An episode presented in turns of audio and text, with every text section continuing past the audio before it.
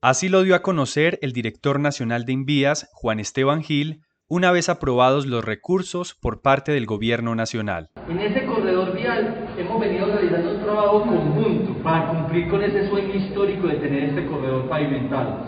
230 mil millones de pesos se invertirán como compromiso del señor presidente de la República para generar esa conectividad, esa reactivación económica y ese desarrollo que requiere esta hermosa región del país.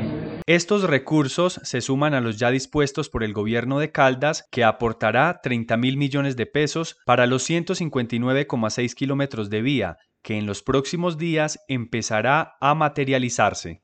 Esa hermandad entre Antioquia y Caldas se consolida a través de esos 230 mil millones de pesos que ya quedaron aprobados en el COMPES. Estamos realizando el trámite de las vigencias futuras para garantizar la firma de los contratos necesarios para iniciar los trabajos de construcción. Es por ello que el próximo 24 de septiembre estará el Gobierno Nacional en la vereda Puente Linda, límite de Antioquia con Caldas, para compartir la noticia con todos los habitantes de esta región y dar inicio a los trabajos de construcción. El 24 de septiembre los invitamos para que nos acompañen, compartamos juntos y disfrutemos de esta muy buena noticia para la región caldense y antioqueña que tanto es, históricamente ha esperado este corredor vial. Expresó Juan Esteban Gil, director nacional de Envías.